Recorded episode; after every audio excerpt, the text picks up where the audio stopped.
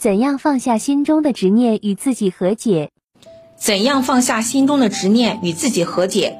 可能是生活中的某个想法，心里想着的某个人，内心坚持了很久的理想等等。没了执念，心里是空荡荡的，还是解脱了？执念，所谓是执念啊，它就是会对你的影响是非常深的。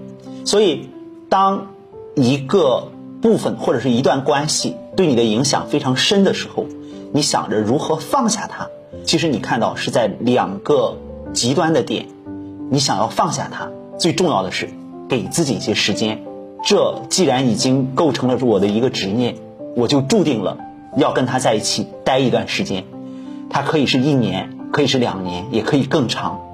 最关键的是，我在这段时间里面，我要如何一点一点的远离他？我做不到一下子把他抛出去，啊，那么就像人在得了一场病一样啊，他不可能一下子就好了。我今天感冒了，明天就好了。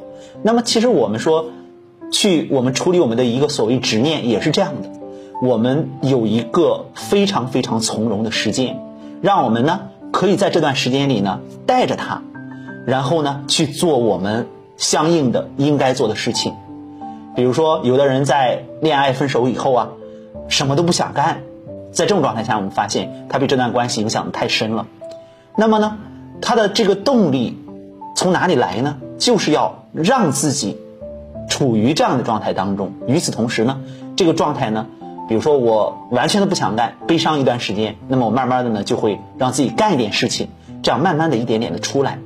所以说，你有可能需要做的，并不是像你想象的那样把执念完全去掉，抛之脑后，那样呢你显得也太没心没肺了。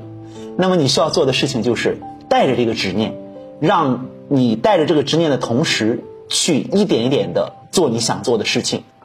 这样做呢，既不会为难自己。同时，也给了自己一个成长的空间，就会让自己用一种全新的状态去面对你的生活了。这个时间的节点呢，有可能比你规划的要短，你可能计划用一年时间，结果你发现，哎，到了六七个月就觉得 OK 了。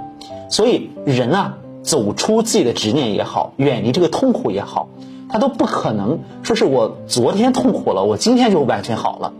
我上一秒还在悲伤，我下一秒就完全嗨起来了。大家知道那种状态叫做双向的障碍哈。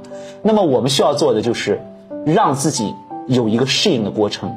这个过程时间的长短是由自己来决定的，自己不断的调试，你会发现有一天你不知不觉就从里面出来了。那个时候你觉得可能就豁然开朗了。